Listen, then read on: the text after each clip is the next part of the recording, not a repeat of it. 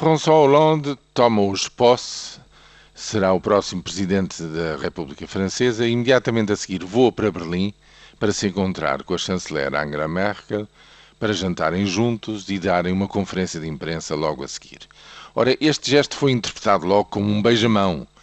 Vai o presidente da França demonstrar quem é que verdadeiramente manda uh, nesta Europa nos tempos que correm. Eu julgo que não é isso.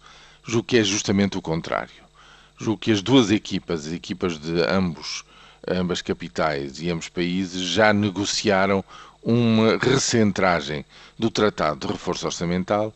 Julgo que já se terão posto mesmo de acordo sobre qual é o instrumento adicional, a, a declaração adicional que deverá apostar em medidas conjuntas a nível europeu para relançar o crescimento económico no continente e esta ida ostensivamente no próprio dia da tomada de posse é uma declaração conjunta de que estão a ver, por mais que digam o contrário, nós continuaremos a encontrar-nos e a poder trabalhar juntos.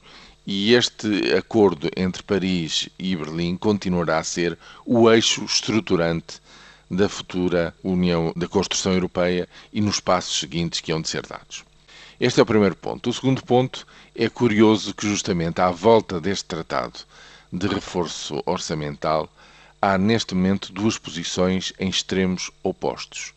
A posição da Grécia, que nem sequer parece conseguir pôr-se de acordo para constituir um executivo estável que ponha em prática os acordos que assinou e, portanto, também as regras futuras da boa condução da política orçamental, isto num extremo, e justamente no extremo oposto, como o único país que até agora ratificou o tal tratado, está Lisboa, estão os portugueses, o mais afastados possíveis da situação grega, procurando mostrar aos seus pares que nós nada temos a ver com a Grécia, que aqui tudo funciona rapidamente e em força, no sentido de dar garantias aos credores de que somos muito responsáveis e que daqui para a frente teremos muito juizinho.